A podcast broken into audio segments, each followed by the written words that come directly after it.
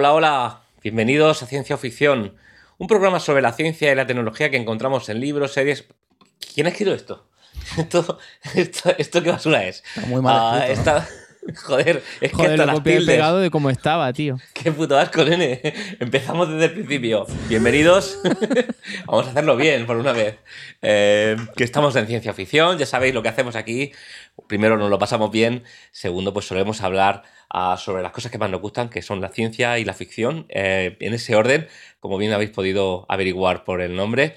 Y bueno, ya sabéis, hoy estamos mm, revisando, estos días estamos revisando la, la serie de, mm, de Las Sofás.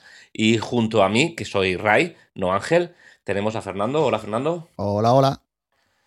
Y a Tomás. ¿Qué tal, Tomás? ¿Cómo estás? Muy buenas a los dos. Todo bien. No puede faltar el jefe, ¿eh? Mm, No descontrolamos. puede faltar. No puede faltar. Es cierto que hemos notado que su ausencia hace que todo esté un poco más descolocado todo. Y esto es bueno para él, porque se, se- se puede sentir como eh, necesitado. Y es cierto. Pero al mismo tiempo no sentí cierto alivio. Sí, hoy estás, hoy vas sin pantalones. Yo sí, tío, voy, voy de bandolero. Tenemos un En anuncio fin. que hacer, ¿no? Antes de empezar. Sí. Vamos a hacer un sí, sí. pequeño spam eh, que nos dejó Ángel encargado. Y es que ya tenemos, eh, ya está activo el Patreon de ciencia ficción.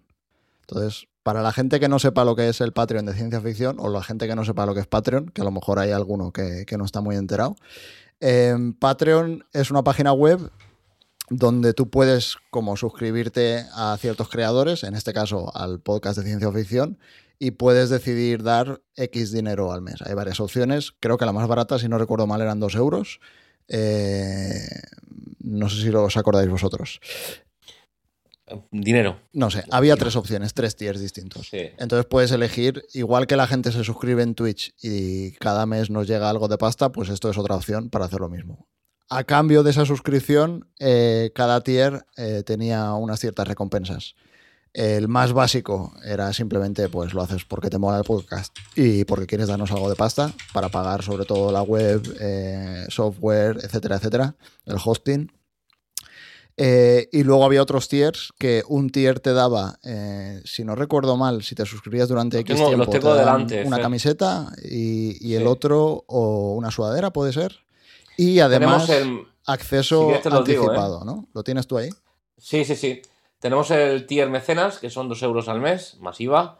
eh, y ahí, pues, a no ser que seáis cientos de miles, agradece- os agradeceremos el esfuerzo en el podcast. Si son cientos de miles también. Y si no son cientos de miles, pues también. Quiero decir, a mí no me importaría leer una lista de Exacto. 300.000 Por, por, nombres. por 100.000 euros lo haría. Estaría muy guapo. Exactamente. Claro. La verdad es que quedaría un poco gracioso. Luego tenemos el, el Ciencia Fictioner, ah, que es todo lo anterior, y además tendrán acceso anticipado a todos los programas y unas pegatinillas con el logo de la red. O sea, ahí tienes, Am. este es el tier que yo le llamaría presemen, porque lo tienes Pre- antes de, de que salga. El Precum, sí. Joder. El tier es Y el último, y el último es el Ciencia Fictioner Plus, que es todo lo anterior y además te llevas un beso en la frente si algún día coincidimos. Esto es eh, ejecutado por Ángel. Eh, y de regalo la camiseta por apoyar durante tres meses y una sudadura por apoyar durante un año. Y básicamente es lo que tú dices, Fer. eh, a ver, no pretendemos hacernos ricos con esto. Lo único que queremos es sustentar la red, pues la web, los servidores, todas las cosas que, que Ángel se compra, Hmm. los caprichos, desde, desde mesas de sonido hasta, pues eso, cuando se va de cena, ese tipo de cosas hay que sustentarlas de alguna manera. Exacto. Claro, como bien dice Ray, todo se queda en Ángel, ¿eh? Sí. todo- hombre, Sí, sí, evidentemente. O sea, ahí hay un. El grifo está cerrado, ¿no? O sea, de ahí no pasa. Sí, ahí no hay, no hay cascada para abajo, ¿eh? Pero de bueno, momento, a ver, de- depende de cómo uses cascada, sí. pero bueno, creo que ese es otro tema. Eh, pero no, no, todo se queda en Ángel. Y bien está. Pues nada, hecha la promoción, yo creo que podemos eh, arrancar ya con, con los capítulos, ¿no? Vamos. Vale, voy a poner aquí. Se supone que debería estar compartiendo tanto en el stream como a vosotros las imágenes. A vosotros no sé si os llegarán porque estoy teniendo movidas con el No. con Chrome, Pero en Em, stream sí están. pero en el stream sí que deberían estar, ¿no? Sí. Perfecto. Pues capítulos 5 y 6, ¿no? Si no recuerdo mal. 5 y 6. Perfecto. Ecuador. Llegamos al Ecuador. El Ecuador del- de, la, de la temporada, ¿no? Son nueve serie, sí. capítulos. Eh, Pues el 5 empieza justo eh, no exactamente donde acabó el 4, porque tenemos un pequeño preludio ahí de cómo cayó la ciudad, eh, Kansas. Entonces empezamos viendo la noche justo en la que los rebeldes tomaron el control y, y le dieron por el, por el cerito a, a, Fedra, ¿no? Entonces las dos primeras imágenes que teníamos ahí son los disturbios. A mí esto me parece que es eh, pues, un martes por la tarde en San Denis. Pero bueno, referencia. Sí, pero sí que, es, cierto, Denis, sí que es cierto que se ve ahí bastante violencia. Sí. Eh, y se ve como, a mí es algo, una idea que, que, un poco lo contaremos más adelante, no, pero como lo dejamos caer ahora, que es cómo realmente eh, cambiar de un régimen de Fedra a uno de los rebeldes quizás no es una mejora muy evidente para la gente. Bueno, pero lo pretende. Sí, lo pretende. Lo pretende, pero no, no, no parece, luego averiguaremos más. Entonces, bueno, esto empieza que es justo 10 días antes de lo que vimos en el capítulo anterior, que es cuando cae la ciudad. Eh, vemos a Kathleen, que es la, la líder de, de, los rebeldes, que sigue buscando a Henry y Sam. Aquí vemos un poco más de la historia de por qué estaba buscándoles. Eh, está haciéndole un interrogatorio a no sé cuántas personas son, 15, 20, 30 personas que los tienen encerrados, y es porque eran colaboradores de los militares. Entonces todos estos los tienen, los, los, han atrapado y están interrogándoles para, para, que les digan dónde están Henry Sam. Y vemos como le dan algo de información, le dicen que están ocultos porque Edelweiss, creo que se llamaba, el médico, tenía un piso franco, digamos, o una casa donde esconderse, y le dicen que se supone que está ahí, pero que no saben dónde está. Entonces ella un poco ahí ve que ya ha sacado toda la información que podía sacarles y da una orden directamente de, bueno, acaba con ellos, eh, no quiero saber nada y después quema los, eh, quema los cadáveres. ¿Cuánto tiene que sufrir una persona, eh? Porque sí. la tipa no parece que que sea tampoco, o no aparenta ser una persona mala por naturaleza, sino por lo que ha sufrido. Mm. Um, sí, sí, tiene que ser complicado. Sí, es como muy fría y tal, eh, toma decisiones ahí y no es el típico villano, no es el típico jefe que impone, o sea, porque al final por su aspecto y por el físico que tiene, es como muy agradable y tal, pero todas las decisiones que toma, tanto en los capítulos anteriores como lo que vemos de este, eh, es bastante, bastante bestia, bastante hardcore. Eso te lo iba a decir también y por su actitud. No es la típica, no sé, el, el, el prototipo de líder o de tirano que, mm. que, pueda estar dirigiendo ahí un grupo de, de mercenarios, ¿no? Exacto. Entonces aquí lo siguiente que vemos es que justo pues eh, Sam y, y, Henry. Henry. Sí. Eh, van al, llegan al piso, al piso que tenía Edelweiss, eh, el piso este seguro, que es justo lo que vimos en el capítulo anterior cuando estaban todas las latas y tal. Entonces aquí vemos cómo llegan, eh, han huido eh, intentando escapar de, los rebeldes eh, con algo de comida y tal, aparecen en el, en el edificio, o sea, en, en, la guardilla esta, y dice que tienen comida para unos 10 días, no tienen armas y el plan es intentar escapar de la ciudad, porque saben que si les pillan se los van a cargar. Sí, además hay una conversación aquí acerca del miedo. Hmm. Eh, a, a, destacar que el hijo eh, Sam. Sí, eh, el, hermano. Henry, no el hermano, perdón, es sordo. Eh, y entonces tiene una conversación con Edelweiss acerca de no transmitir miedo y de que pregunta, ¿tiene miedo? Porque parece que tú tienes miedo. Hmm. Y entonces es cuando se intenta poner un poco contemporizar y, y, ubicarse, lo cual está bastante bien para calmar al chiquillo. Hmm. Luego tenemos aquí un salto de, bueno, justo antes, eso también lo tenía aquí, porque para intentar calmarle y evitar el miedo y tal, le saca los colores, le dice que decore en la casa, pues, ¿no? un poco para evadirse de, de, la situación y tal. Y tenemos un salto a 10 días después, que están ya, que no, no les queda comida, eh, tienen, han pintado ya toda la casa, el médico ha desaparecido porque ha ido a buscar comida y no vuelve. Eh, que es justo lo que vimos en el capítulo anterior, que la Kathleen esta le pega un tiro en toda la cara porque lo atrapan.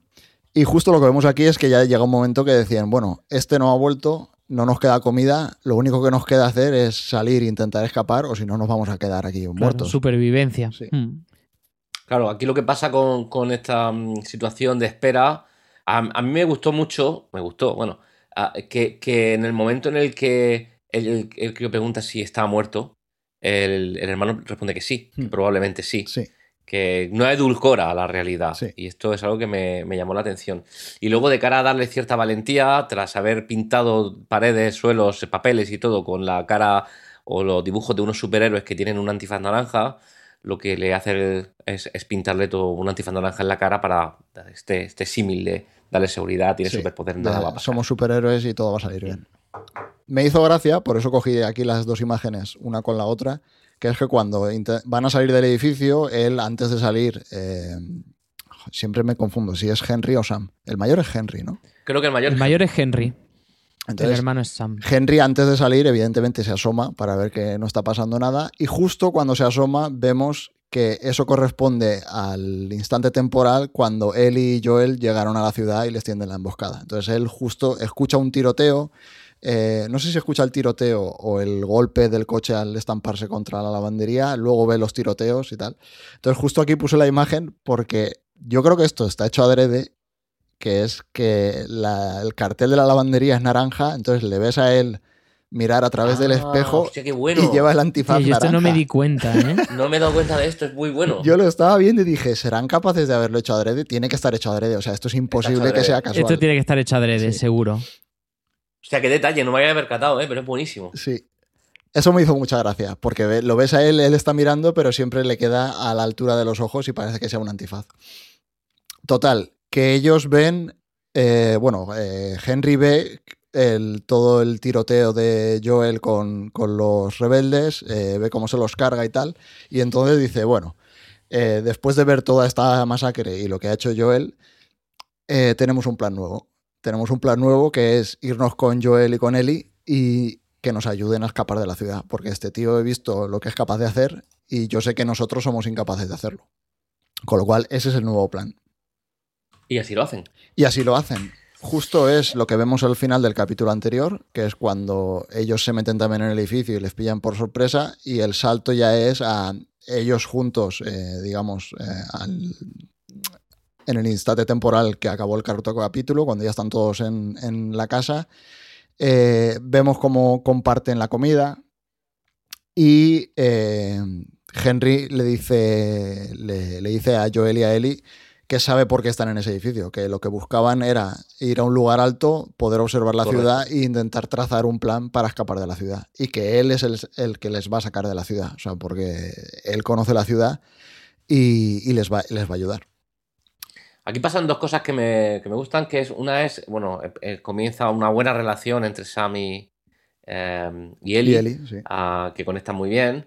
Ah, y luego hay un pequeño detalle que no sé si será hecho a posta o no, pero que hace referencia al problema de, de- de oído de, de Joel, ah, que pone cristales en la puerta al antes de acostarse para escuchar crujido. Y aunque es verdad que los eh, tanto Sam como Henry evitan los cristales eh, casi todo el rato, no lo evitan al principio, pisan los cristales. En el primer paso pisan los cristales y cruje y suena. Y Joel no se da cuenta. Sí. Está, ma- está mayor ya. Está- Para mí eso es uno de los fallos de esta serie. O sea, el casting no está bien hecho. Por mucho que me guste el Pedro Pascal y lo hace de puta madre, es que no tiene 62 años. O sea, lo dijimos en su momento, que el salto temporal no cuadraba. Y aquí... Pues son 56, ¿no? Los que no tiene sé, que tener. Era la como serie. 60 años Sí. o algo por el estilo. Sí. Eh, luego lo veremos también en el siguiente capítulo, que hay momentos que por dónde va la historia y cómo ves al tipo, mm, a mí no me cuadran mucho, pero bueno, eso es un detalle. Sí, está cascaete. Y te añado una cosa al respecto del casting. Yo en el primer mm, capítulo, el primer podcast que hicimos de, de- de la serie, dije que me fallaba ella, me fallaba Ellie, porque no se me parecía la, a, la, a, la, a la Ellie que yo tenía en mi cabeza, la del videojuego, y que, que, que, mm, que equivocado estaba. Me parece que es una actriz como una copa de un pino y que lo hace súper, súper bien. Sí. Entonces, me parece que sí que es un buen casting el, el de ella. No, yo sigo diciendo que el de ella me parece mejor casting que el de él. Por muy buenos que sean los dos, ¿eh? o sea, al margen de que sean buenos o malos. Em, vale, esto es por la noche, cuando les pillan por sorpresa, comparten la comida y tal, y al día siguiente suben arriba, ven toda la ciudad. eh, Joel se da cuenta de que básicamente los rebeldes tienen toda la ciudad tomada y, están jodidos. Están, están jodidos porque va a ser imposible salir. Entonces aquí eh, Henry les cuenta el plan. Les cuenta el plan y es que por, digamos, toda la zona por la que están está rodeada por las autopistas, hace como un cuadrado, pero eh, algunos de los edificios que tienen dentro de esta manzana, por así decirlo, tienen túneles que los conectan entre dos edificios. Entonces, eh, creo que es un banco, si no recuerdo mal, que conecta con, otro, con otro edificio. Entonces dice, vale, pues vamos a bajar por los túneles. Saldremos por los túneles, o sea, entramos eh, por aquí en el túnel y saldremos fuera de este, de este perímetro que tienen controlado. A ver, yo aquí lo hubiese hecho de otra manera, ¿eh? No quiero ser yo creerme más listillo que, los productores y los guionistas de, la serie, pero me visualizo en, en, la Murcia donde vivo, estando en un edificio muy alto y tener que salir de la ciudad dos pulguitas o tres pulguitas o cuatro pulguitas, son cuatro personas que van caminando y quieren salir de la ciudad, hay maneras de hacerlo que no sea meterse por debajo de un, de un túnel. Que sabe, bueno, ya veremos a ver qué, hay en la profundidad, pero, pero creo que habría muchas maneras de hacerlo mucho más fácil que lo que han, lo han contado. No sé si estáis con, conmigo o si lo veis una, un proceso lógico. Sí, no, no lo sé, porque tampoco sé cómo de grande es y cuánto hay que cubrir para mm. protegerla, pero entiendo que la gente que queda en la ciudad, que han batido a, los de Cedra, eh, Fedra, eh, estarán ubicados de una manera convenientemente bien, además que parece que tienen conocimientos militares como para poder cubrir grandes zonas desde lo alto, donde sea. Entonces parece que no es relativamente fácil cruzar una carretera, una autovía sin que te vean. Mm. Es, lo que intuyo. Con lo cual, bueno, imagino que habrá mil maneras de hacerlo, no lo sé. La que eligen es esa. Y, al parecer, al principio, em, a Joel le parece un plan fantástico. Eh, lo que pasa es que hay un pequeño detalle que parecía que estaba le Si este plan es tan de puta madre, que es simplemente bajar al túnel y salir por el otro lado, ¿para qué me necesitas a mí? Eso es. Entonces ahí Henry lo que le dice es, bueno, no sé si os habéis dado cuenta, pero en toda la superficie no hay infectados. Entonces dicen, ah, pues es verdad, no había infectados. ¿Y dónde cojones están los infectados? Entonces ahí te cuentan que Fedra lo que hizo, digamos, para mantener la seguridad es meter a los infectados bajo tierra, o sea, eh, hacerles retroceder y meterlos bajo tierra. En los túneles y en toda la, pues digamos, en toda la parte subterránea de la ciudad, entiendo, alcantarillas, etcétera, etcétera. Y lo que le dice es que él, claro, eh, Henry trabajaba con Fedra, de hecho por eso está escapando de Kathleen, porque es uno de esos informantes, de esos colaboradores. Eh, y lo que le cuenta es que el tipo de Fedra con el que él trabajaba le dijo que hace ya dos o tres años, no recuerdo cuántos años eran, habían matado a todos los infectados, o sea, habían limpiado los túneles. Entonces es lo que supuestamente él es el único que sabe que los túneles están limpios y pueden pasar por ahí salvo que haya algún infectado suelto. Entonces dice, bueno, pero si hay algún infectado suelto, para eso te tengo a ti, o sea, para, para, que nos saques de ahí. Y allá que van, ¿no? Y allá que van. Eh, el plan es un plan de puta madre, no hay ninguna fisura. Eh, se van al banco, que tenía por aquí la imagen, sin, sin más. Entrar al banco, entran a los túneles a mí esto en, el juego, yo creo que esto duraba mucho más tiempo. Aquí como que los túneles sin más, o sea, pasan por ahí de puntillas, ¿no? No, sé si os acordáis vosotros. No, de esta zona no, no la recuerdo yo bien. Y yo tengo memoria de pez. Vale. O sea que... Justo en los túneles encuentran una especie de refugio, que parece como una guardería o un colegio eh, bajo tierra, y ahí hacen algo de tiempo, hacen algo de tiempo porque quieren que se haga de noche, aunque van a pasar por los túneles, quieren que cuando salgan de los túneles pues eh, haya poca luz, por si acaso, para poder escapar. Vemos ahí como hay un pequeño intercambio, eh, bueno, lo que decíais antes. Eh, por una parte, Sam y, y Ellie eh, pues son al final dos críos, eh, salen jugando, se están haciendo amigos, eh, hablan de cómics, ¿no? eso me hizo gracia porque solo he leído el número 4, el 8 y el 13. Y, él ha leído Yo tengo el 6 y el 9.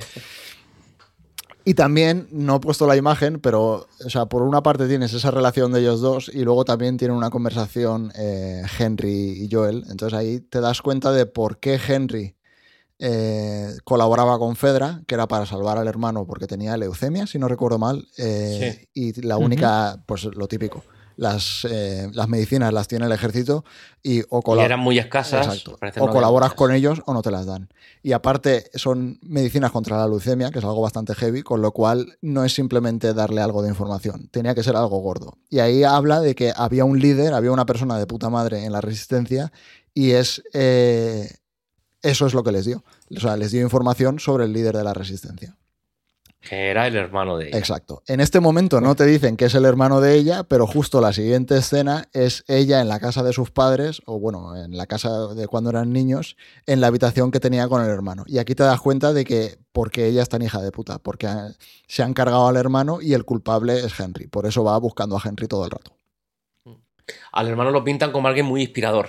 Sí, un líder, un líder eh, primero, un líder ahí muy inspirador eh, y como que muy buena persona, ¿no? Porque hay un momento que también el militar, que no me acuerdo cómo se llama, le dice, este tío era la polla, pero con este tío no llegamos a nada. Fue eh, en el momento en el que él cascó, tú pillaste el control y contigo es donde hemos hecho avances realmente. Contigo es con quien nos hemos cargado a, Fedra y estamos gobernando el pueblo, con lo cual estamos contigo, no con tu hermano. Es un poco un mártir, en cierto modo, ¿no? Porque justo cuando, cuando, o sea, era inspirador, pero no lograban nada y justo al morir es como que ahí sí que prende la mecha, en este caso de la hermana, y, llega la revolución y, y se cargan a Fedra.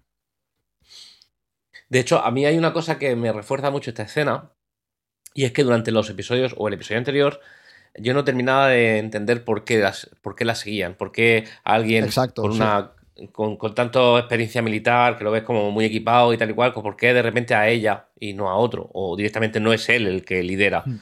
Y aquí te das cuenta de que eh, ha visto eh, resultados. Exacto. Y, por tanto quiere, quiere continuar ahí. Muy continuemos. Pues salen de los túneles, se han esperado, se ha hecho de noche. Em, salen de los túneles, van andando por las afueras, ¿no? Parece los típicos, eh, los suburbios, todo casitas, jardines, etcétera. Ya no es ciudad ciudad. Y eh, se ven envueltos en fuego de francotirador. O sea, hay un francotirador en una casa y empieza a dispararles, con lo cual ahí se tienen que esconder detrás de un coche eh, y Joel se da cuenta de que el tío que está disparando es un poco igual de viejo que él y está igual de cascado que él. O sea, no, no da una. Entonces dice, no da una, ¿no? bueno, lo único que tengo que hacer es salir, ir a la casa y entrar por detrás y me lo cargo. Y vosotros os quedáis aquí em, detrás del coche y no os va a pasar nada.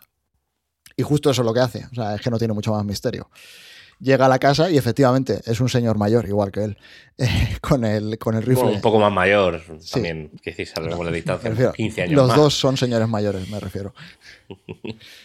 Eh, sí, tiene mérito, ¿eh? porque yo creo que este señor tiene cataratas y todo. O sea, pues es que te cree que falla. Total, eh, se lo carga porque el otro no, no, le da el rifle y justo cuando ahí dices, ah, bueno, pues ya pueden saltar, te das cuenta de que el tipo tenía un walkie-talkie y estaba hablando con, con Kathleen. Entonces ella le ha dicho, no, aguántalos ahí que ya estamos llegando. Y la siguiente escena es ellos llegando. Eh, ellos llegando como un elefante en una cacharrería. O sea, van con los camiones, los coches, reventando todo. Es una estampida, vamos. Sí, tal cual. Entonces, aquí hay una escena muy típico de videojuego. Yo creo que esto alguien lo dijo en Telegram. No dijo exactamente qué escena era, pero yo asumí que estaba hablando de esta escena. De esta escena o de la siguiente. O sea, todo el trocito que Joel está en la casa con el rifle de francotirador. Es toda esta, toda esta parte, efectivamente, que está él con el francotirador disparando. Eh, aquí veremos que dispara algunas cosas que, que, es diferente en el juego, que, pero bueno.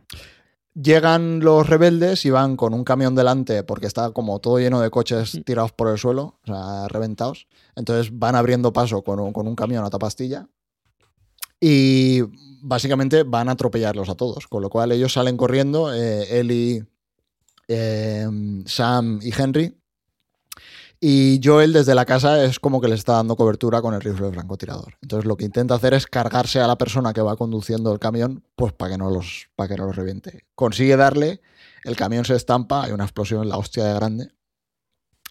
Eh, y lo siguiente que ocurre es que, bueno, llegan, los otros se bajan de los coches, estos siguen escondidos por ahí.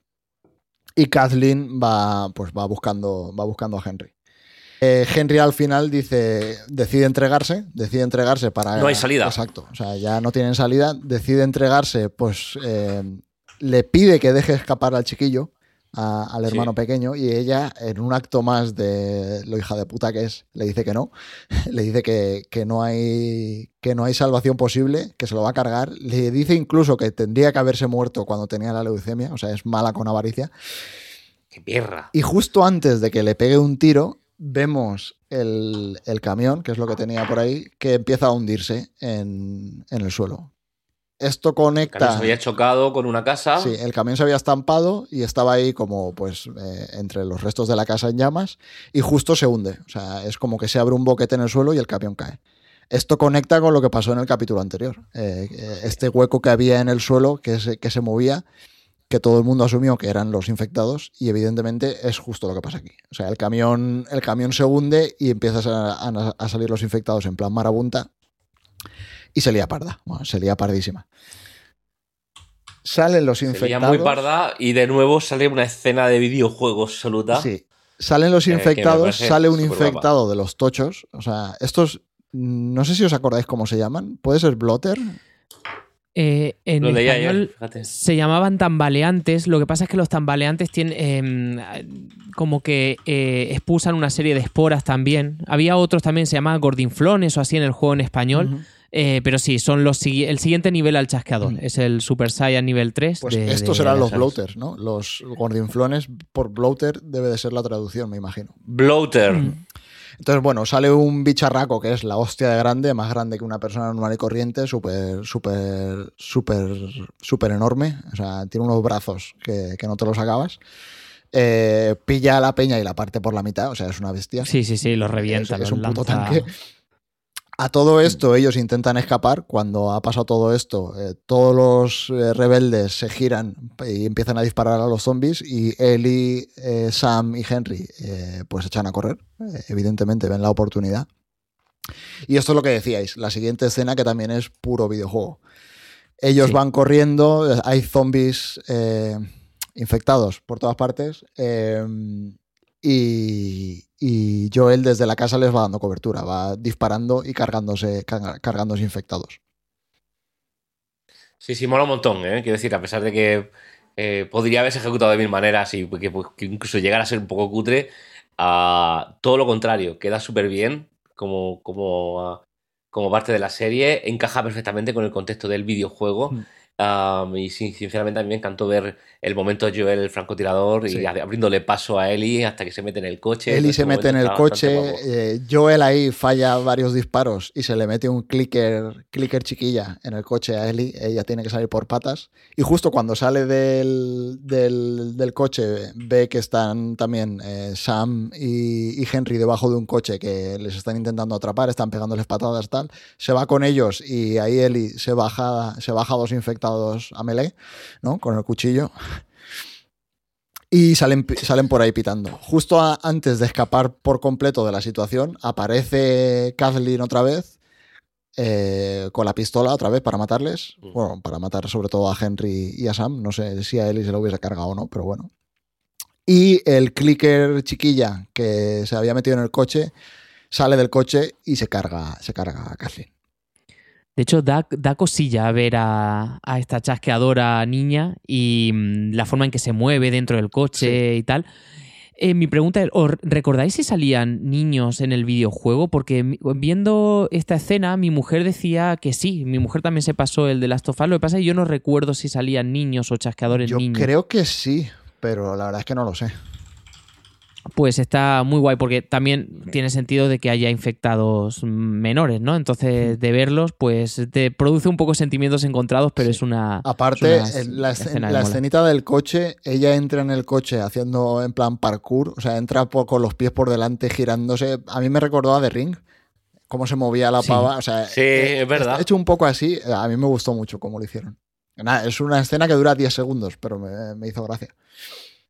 Respondiendo, Tomás, a tu pregunta, buscando rápidamente por Reddit, eh, hay preguntas de hace 10 años, que fue cuando salió el videojuego, que dice, ¿por qué no hay niños infectados? O sea, que es muy probable que en el videojuego no haya niños infectados. Vale, pues entonces no sé, eh, también, pues yo le dije que no y decía, pues he, he jugado a otro juego que sí que salían. Entonces, pues bueno, era la duda que tenía. No lo sé. Bueno, aquí vemos el final de Kathleen. A mí, he de decir, bueno, ahora cuando acabemos el capítulo hablamos un poquilín del capítulo, pero toda esta historia no me hizo mucha gracia. Como la contaron. Eh, La historia de la cabaña, dices. eh, sí, cuando acabemos con el capítulo, si queréis, comentamos todo. todo de Vale. Eh, vemos cómo siguen saliendo zombies por todas partes, salen, salen infectados. eh, los rebeldes no tienen nada que hacer y de hecho van corriendo hacia la ciudad. O sea, aquí es como que estás viendo la caída definitiva de, de Kansas. Del Imperio. Sí. sí. sí. Ellie, Joel, eh, Sam y Henry escapan de ahí, se meten en un motel a pasar la noche. Y ahí vemos un poco la relación entre Joel y, Henry, que le dice, veniros con nosotros, o sea, juntos eh, podemos seguir viajando todos juntos y será más seguro y tal.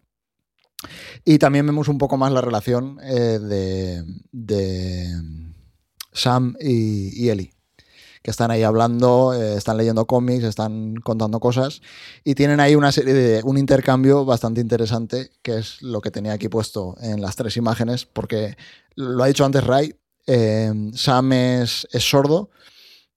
No sé si es mudo también. Entiendo que es sordo mudo. O bueno, sí. el caso es que no habla. O sea, se comunica o con lenguaje de signos o escribiendo en la pizarrita. Y aquí hay eh, una serie de intercambios. Primero Sam le, le pregunta a Ellie si alguna vez está, está asustada. Y ella le dice, bueno, primero hace bromas y tal, pero luego acaba diciéndole que lo que más miedo le da es eh, acabar sola. Sola, sí. Y luego hay una pregunta muy interesante, porque yo creo que ya lo hablamos en su día y aquí es como que vuelve a salir el tema, y es eh, si te conviertes en un monstruo, eres tú, eh, sigues siendo tú mismo. Esa la cogí porque yo creo que en su momento hablamos del control de- del córdiceps y tal, y de si los infectados seguían siendo conscientes de que estaban infectados o no. Y justo además lo quería traer porque, eh, no sé, hace una semana o dos, eh, en el grupo de Telegram lo, lo compartimos, un documental que había en YouTube de... Tengo aquí el canal, un segundo. Quiero decir el canal, aunque lo pondremos en las notas, pero a ver si lo tengo por aquí. Sí, eh, el canal es Real Science y es un canal de, de YouTube que hacen documentales cortos, 20 minutos, 30 minutos. Eh, y el documental este se llamaba eh, ¿Podría el Cordyceps, el, el hongo Cordyceps realmente tomar el control? Y habla un poco sobre cómo se comporta el Cordyceps eh, con las hormigas, porque las hormigas, de momento que sepamos, es el único animal que realmente el Cordyceps es capaz de controlar. O sea, de que cuando los infecta, hace que las hormigas se vayan moviendo y tal. Lo que hace es básicamente eh, las infecta en el suelo o, por, o donde sea y hace que se, que, se, que se muevan hasta una cierta altura y ahí es como que las paraliza, se las come y tira las esporas. Entonces las esporas van cayendo y puede infectar a otras hormigas. Pero lo que se ve es que con las hormigas las mueve. Entonces eh, me hizo gracia porque realmente no se sabe muy bien cómo el Cordyceps controla a las hormigas. Entonces los estudios que hay, que es un poco lo que cuenta en este documental, eh, ven cómo el Cordyceps infecta a las hormigas y luego eh, lo que hicieron es eh, buscar en qué zonas de la hormiga el Cordyceps, eh, digamos, por dónde se extiende eh, a lo largo del cuerpo de la hormiga. Entonces se dieron cuenta de que había eh, Cordyceps alrededor del cerebro, pero no dentro del cerebro. Y había Cordyceps en todo el tejido muscular. Entonces, en las patas, en el cuerpo, por todo el cuerpo había Cordyceps.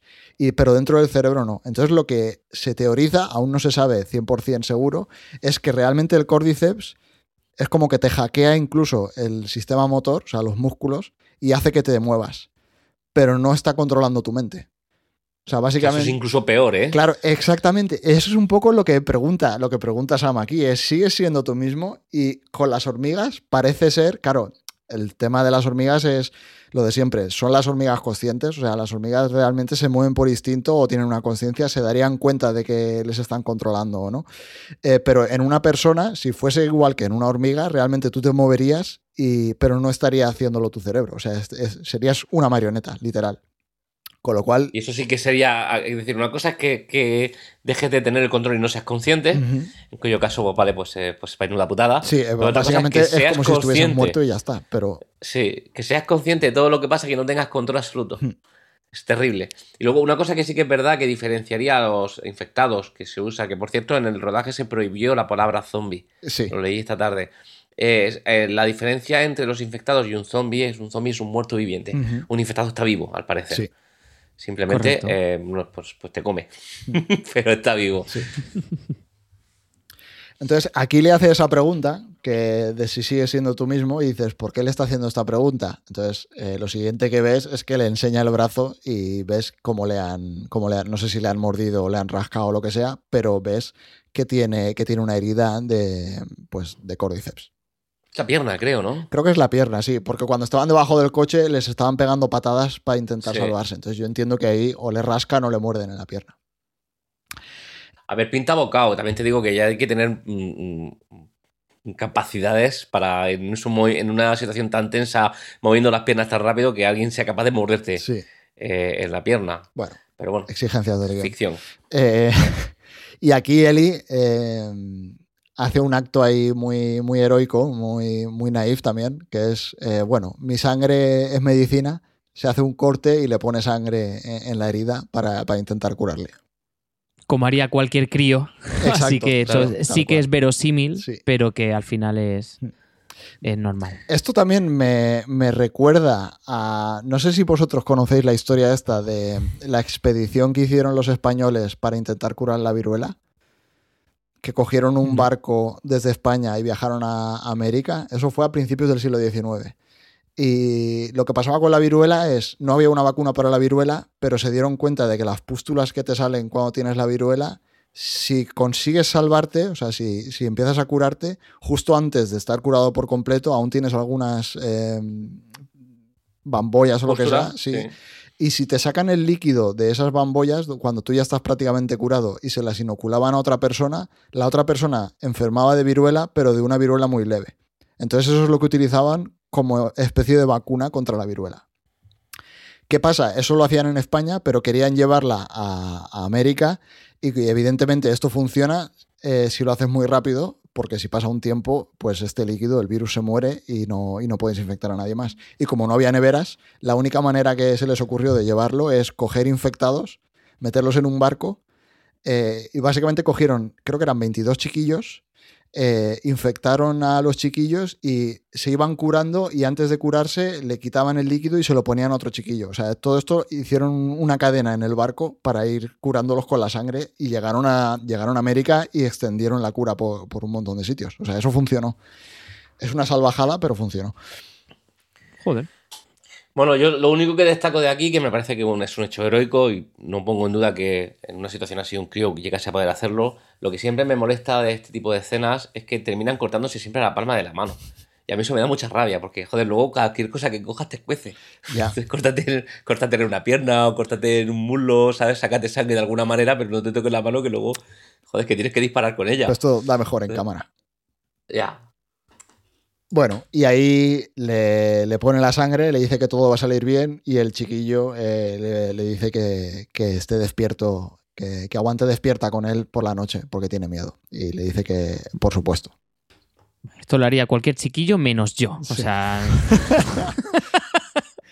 Corte a la mañana siguiente, Ellie se despierta, no se había quedado despierta, evidentemente, se había dormido, y Sam está sentado en la cama mirando, o sea, está de espaldas, ella le, le, le habla y tal, pero evidentemente él no le escucha porque, porque es sordo, y Está contemplativo. está contemplativo, y cuando se acerca, pues se ha infectado, le ataca, salen por ahí rodando en la habitación, se despiertan Henry, se despierta Joel, eh, Sam está atacando a Ellie. eh, Joel aquí se queda medio congelado, sin saber qué hacer. Henry saca la pistola y empieza a apuntar a Joel. eh, y al final acaba pegándole un tiro al hermano y se lo carga. Se lo carga. eh, Ellie aquí alucina de, porque le ha, pasado la bala rozando. Y lo siguiente es, tengo aquí la captura, ¿no? Sí, es pues Henry se rompe y se suicida. O sea, se pega un tiro delante de ellos dos. Re- recordemos que, si no me equivoco, durante la serie Henry dice que nunca había disparado, nunca había matado a nadie. Hmm. O sea que la primera y única persona que mata Sí. es a su hermano infectado. Sí, también creo que aunque haya matado a gente, el hecho de disparar y matar a tu hermano eh, podría haber reaccionado igualmente. A mí un poco aquí me, buscando una explicación lógica a, este típico cliché, ¿no? Se, levanta, se infecta el niño, se termina por infectar, pero no ataca a Eli hasta que se despierta y va y le toca y se dan cuenta de que, de que está infectado. Y es el por qué no le atacó antes mientras dormía, ¿no? Entonces un poco pues vemos que el hecho de que en vida Sam haya sido sordo, eh, pues también le afecta también en, en, el estado de infeccioso pero ¿por qué no le ha atacado mientras dormía? A lo mejor, bueno, cuando se incorporó el niño, pues se quedó mirando hacia adelante, no detectó movimiento, no escuchó movimiento, respiración, y por eso no atacó antes a Eli. Pero son un poco escenas que quizás si se hubiesen hecho de otra manera no hacen que te saquen un poco. A mí por lo menos me sacó un poco de, la, narrativa. No sé, yo este simplemente asumí que, o sea, no sabía cuánto tiempo había pasado, no sabía cuánto tarda en transformarse, igual se acababa de transformar. Y bueno, después del suicidio este, eh, esto lo he puesto porque los eh, pues entierran a los dos. Eh, él y Joel les, les entierran. Eh, Eli les deja la, pizarrita pidiéndole perdón porque se durmió, o al menos eso entendí yo. Le pedía perdón por haberse dormido. Claro. y también porque se durmió o porque no le pudo salvar. porque no, funcionó. Su sangre era medicina. Ella le dijo: Mi sangre es medicina, te voy a curar. Eh, lo que no pasó. Entonces eh, también puede estar pidiendo perdón por eso. En esta escena a mí me dio la sensación de que Eli había envejecido 20 años, o sea, no físicamente, pero también cómo hacen la escena de ella llegando, dándole la chaqueta, vámonos, eh, por dónde hay que ir y echar andar, o sea, sin, sin perder tiempo más de lo necesario en, enterrarles. O sea, a mí es como que había, se había convertido un poco en un adulto a, base de golpes. Que es un poco lo que a Joel le daba muchísimo miedo durante todos estos capítulos. Que, había tenido que estar haciendo cosas que no eran de niño. Y eh, pues el capítulo acaba con ellos dos eh, andando hacia, hacia el oeste. Que es, eh, siguen en búsqueda, en búsqueda del hermano. Pues sí, ¿qué os pareció? Me gustó pero volviendo a lo que os decía antes, o sea, a mí me da la sensación de que este capítulo se parece muchísimo al capítulo 3, al de Frank y. Bill, ¿es? Bill y Frank. Sí. Eh, en el, o sea, se parece mucho en el sentido en el que es una historia de unos personajes que acabas de conocer y los pierdes. En el caso de, de Bill Frank, pues ves toda su historia de un montón de años y aquí no lo vimos. Entonces me dio la sensación de que era un poco el mismo tipo de historia y te servía para ver un poco lo mismo, que es lo cruel que es el mundo que se ha convertido y cómo, pues en este caso un chiquillo eh, que no ha hecho nada malo, eh, le pasa de todo y acaba muriendo y el hermano igual. Y no sé, me dio la sensación de que era un capítulo, o sea, han estado dos capítulos aquí y es como que no tiene tanto impacto como tuvo la historia de Billy Frank, por ejemplo. O sea, me, pareció una historia guay, me pareció una historia impactante y súper triste, pues como toda la serie, porque es todo súper deprimente. Eh, y me pareció que estaba bien contado, pero me parece que no tiene el punch que tenía el del episodio 3, por ejemplo. A ver, es difícil tener el punch que tenía el episodio 3, en eso estoy de acuerdo, pero al final... Eh, no es una serie de zombies o de infectados, es una serie de personas hmm. y de cómo eh, eh, qué frágil es la vida eh, en un entorno apocalíptico de este, de este, este estilo. Entonces entiendo que son casi todos los capítulos son capítulos que cuentan historias de gente. Entonces, bueno, tiene todo el sentido. Es decir, contamos la de Billy Frank, ahora contamos la de Sammy, iba a decir Sammy Max, Sammy Henry. Hmm. Sí, a, mí en general todos los capítulos que he visto hasta ahora me han gustado mucho. Es verdad que creo que si tuviera que elegir uno diría el 3 de momento. Em, es duro, pero es que de eso va esto. Sí. Lo que pasa es que... Este... Dile, dale, Tomás. Nada, que al final lo que pasa en este capítulo es que mm, un poco el peligro ya dejan de ser los infectados como a lo mejor pasaban en los episodios anteriores, ahora son las personas. Y en un mundo así sería completamente razonable. Luego está la fidelidad con el videojuego, esto tenía que pasar, de ser fieles con el videojuego, esto el que haya jugado sabe que va a pasar, o sea, mm, no, no es sorpresa. No recuerdo si con la parte de Bill y Frank, sé que Frank no salía en el videojuego, pero creo que Bill al final sobrevivía en el videojuego. Al final, cuando te, dejaba el coche y él se quedaba vivo, creo recordar. Entonces, pues ahí, bueno, se tomaron quizá la licencia, eso no, estoy seguro, ¿eh? pero se hayan tomado la licencia de matar también a Bill en la serie. Pero en, el, en lo que es esta parte, em, bueno, mm, el que sabe lo que va a pasar no se encariña tanto. Sí que es verdad que es más chocante en el videojuego, en el videojuego no te lo esperas tampoco tanto. Mm porque te encariñas, pero, pero bueno. Claro, a mí me dio la sensación de que aquí no te da tiempo. Lo que sí que consiguieron con el capítulo 3, que es que tú te metas en la historia de Billy y Frank y te encariñes con ellos y te destroces cuando, cuando se los cargan o cuando se mueren. Aquí eso no se consiguió tanto. Yo sí que lo hago, pero por el niño. Si hubiesen sido dos adultos, a lo mejor pues, de la manera que está contado no me hubiese encariñado tanto. Puede ser. Pero el niño hace un poco que te toque más esa vena Sí. sensible. Yo estoy de acuerdo en que falta quizá un poco de- más de espacio. Es decir, este capítulo no es como el de Billy Frank, aquí sí que hay acción. Y hay un espacio de salida, de escape, de sufrimiento, no, no tanto de, lo- de la persona. Entonces, quizás no hay tanto espacio como para encariñarte del chaval, ah, como para que luego sientas más tu, su pérdida. Eh, aún así, a mí personalmente, sí, ya te digo, que en general la serie me está pareciendo sublime. Entonces, me parece un muy buen capítulo también. Sí, sí. A ver, yo le pongo aquí cosas, pero me flipa la serie. Eh, y lo que quería decir es la historia de Kathleen. La historia de Kathleen es la que más me chirría un poco, porque le han dedicado tiempo tanto en el capítulo 4 como en el capítulo 5, y luego al final la muerte, pues yo qué sé, me parece un poco ahí anticlimática, no, no acaba haciendo nada, no sé. Mm, Por un lado hay que justificar el contexto, Sí, por el pero hubiese gastado más liderando. tiempo en, en Henry y Sam, quizás, para darle Ya. más, más chicha a su historia, quizás. Pero bueno. Y ya no es porque Kathleen muera mm, relativamente rápido, ¿no? Que no dura ni dos episodios, sino que también tampoco te afecta. Te dices, vale, pues ya Exacto, está. es mm, como fuera. que O sea, todo el tiempo que han gastado en ella, mm, no voy a decir que esté mal gastado, pero yo creo que no tiene el efecto ahí tan potente que, que deberías buscar, o al menos es un personaje más que te da igual que se muera o que siga viva.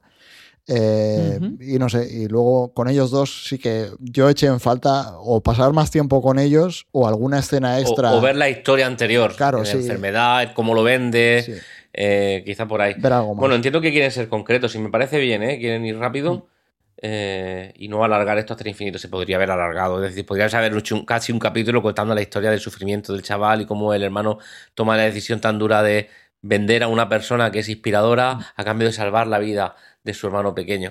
Ah, y ahí hay mucho que contar. Mm, pero bueno, son sacrificios que se hacen por el ritmo y bueno, me parece bien. Sí. Y luego, a ver, que tiene, tiene escenas súper guapas este capítulo. O sea, las escenas de acción a mí me gustaron mucho, en general. Sí. fíjate que me afectó más que muriese el subordinado de Kathleen, el tío este que mola un huevo ahí con el pelo hacia atrás. El tío, que- el, tío, el- el tío chulo ahí. Sí. El, Claro, el G. Joe. sí, porque aparte le dan una muerte en plan de él se queda a pegarse contra el bicharroco y el, el blotter lo coge y lo parte por la mitad. O sea, básicamente, le arranca la Sí. cabeza, creo que es. No, Sí, les- lo de- lo- lo de- sí, creo que en la cabeza. Lo parte por la mitad y le arranca la Sí, cabeza. o sea, es bastante. en cualquier caso, sí. Sí, bastante bestia. Deja claro que por mucha arma no tenían nada que hacer. Sí. Y un poco sí que es la idea aquí, creo que lo he comentado antes, pero si no lo repito ahora, y es que un- una ciudad gobernada por los rebeldes no, es, no tiene por qué ser mucho mejor que una ciudad gobernada por Fedra.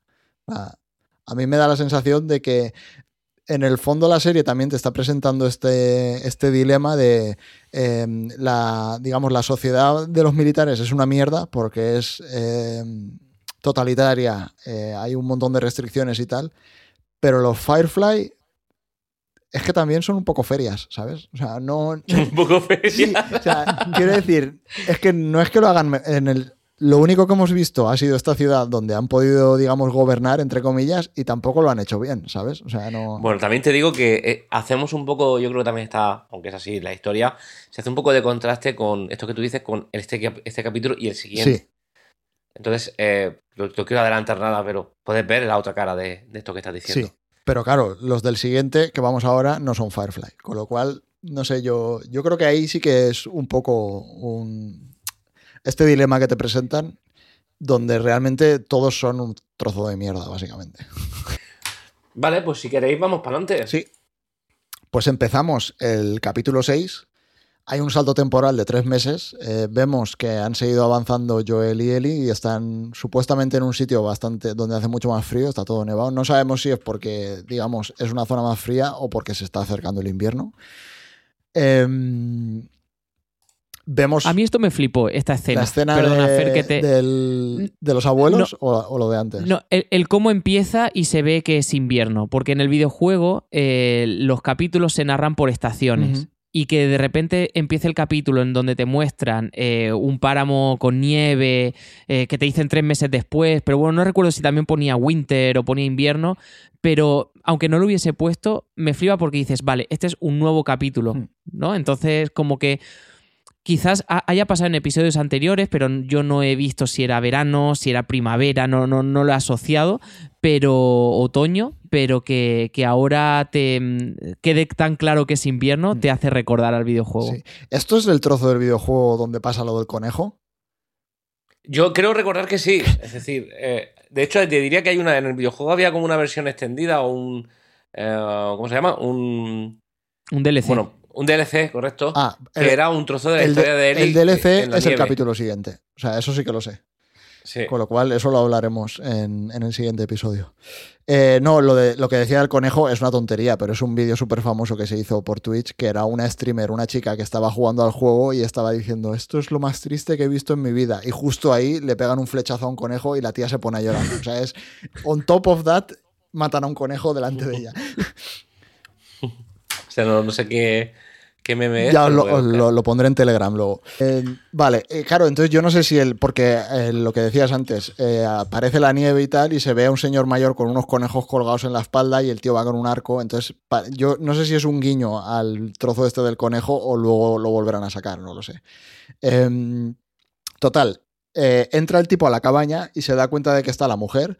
em, y, y está Joel y Ellie que han entrado en la cabaña, eh, digamos, han desarmado o han entrado a la fuerza en la cabaña y básicamente lo único que quieren es orientarse. Le han puesto el mapa encima de la mesa y le he dicho, dime dónde estoy.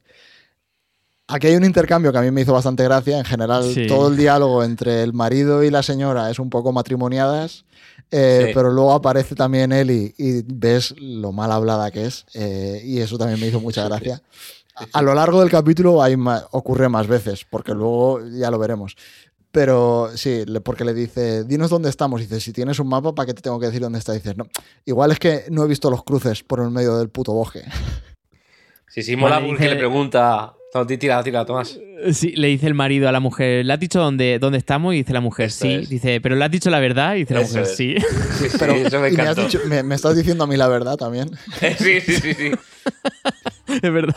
Total, que les dicen dónde están eh, y les dice que no vayan, que no sigan hacia el oeste porque hay algo, hay gente muy chunga cruzando un río. O sea, a partir del cruce del río hay gente muy chunga. Eh, nunca los han visto, pero hay un montón de cadáveres y hay marcas, es como que son ultra peligrosos. Y todo el mundo que va hacia allá nunca vuelve. Pero justo Joel y Eli tienen que ir para allá. Eh, total, que salen de la cabaña, ya, ya saben dónde están. Eh, aquí vemos el primer ataque de pánico de, de Joel en este, en este episodio. Vuelve a haber más luego. Pero vemos como justo cuando sale de la cabaña empieza a dolerle el pecho, se queda sin respiración, está a punto de desmayarse. Eli se caga encima diciéndole, aparte, es muy gracioso, ¿no? Porque es lo típico de, en el peor momento, lo único que no quieres oír es que la otra persona esté diciéndote, como te mueras estoy jodido. O sea, es una manera de tranquilizarle horrible. Sí, genial.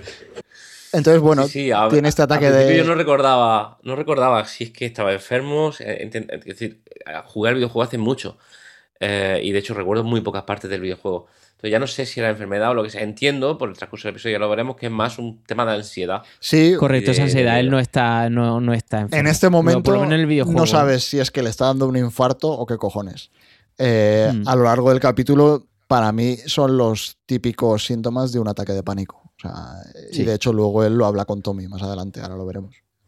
Entonces, bueno, eh, se recupera de, de esto y siguen andando, van hacia el oeste, cruzan el puente. Aquí vemos alguna escena donde un poco te estás dando cuenta de que ellos dos ya son ya tienen una relación, o sea, aquí han pasado tres meses, ha, ha pasado ya mucho tiempo juntos, van hablando, etcétera, etcétera, y ves cómo hay una relación más cercana.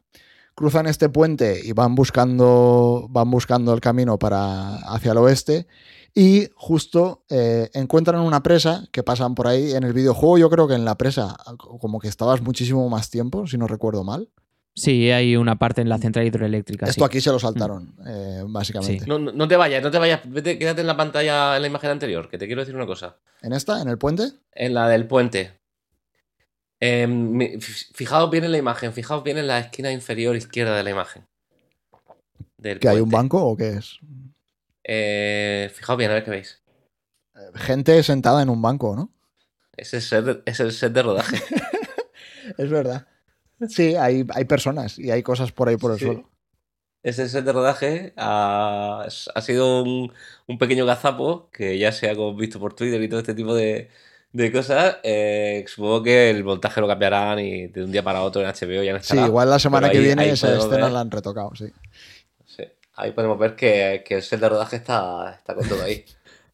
Que había personas vivas. Si Sí, no se han dado no se cuenta. han dado No se han dado cuenta, claro. Es que entraron por el otro lado. Em, vale, y lo que pasa es que siguen avanzando y llega un momento que aparece un montón de gente a caballo, les dan el alto eh, y están rodeados. Entonces ahí mm, parecen bandidos y van armados hasta los dientes, van con toda la tapa, con las caras tapadas y tal. Y hay una cosa muy curiosa que es que no tienen dete- detectores para saber si la gente está infectada. Los detectores esos que hemos visto en todos los capítulos, que te hacen ahí un pinchacito y sale rojo o verde si estás infectado, tienen otro tipo de detector, que en este caso es un perro. Entonces se te, acer- te acercan al perro y el perro es capaz de oler si, si estás infectado o no estás infectado. Y esto a mí me hizo gracia porque hay u- mucha gente que a lo mejor le puede parecer una flipada, pero es algo que tiene cierta base científica. Entonces hay muchos estudios de perros detectando ciertos tipos de enfermedades. Entonces no se sabe exactamente cómo lo hacen, no se sabe exactamente hasta qué punto son fiables, o sea, no son igual de fiables que un análisis, pero sí que parece ser que son capaces de detectar cierto tipo de cosas. Entonces, un poco esto es lo que se ve aquí. Creo además que no sé si está hecho adrede, pero pasa lo mismo, que es que realmente a Eli, cuando le hacían los análisis, cuando le hacen el análisis en el primer capítulo o en el segundo, no recuerdo en cuál es, sale rojo, o sea, sale como que está infectada, y aquí el perro no detecta que está infectada.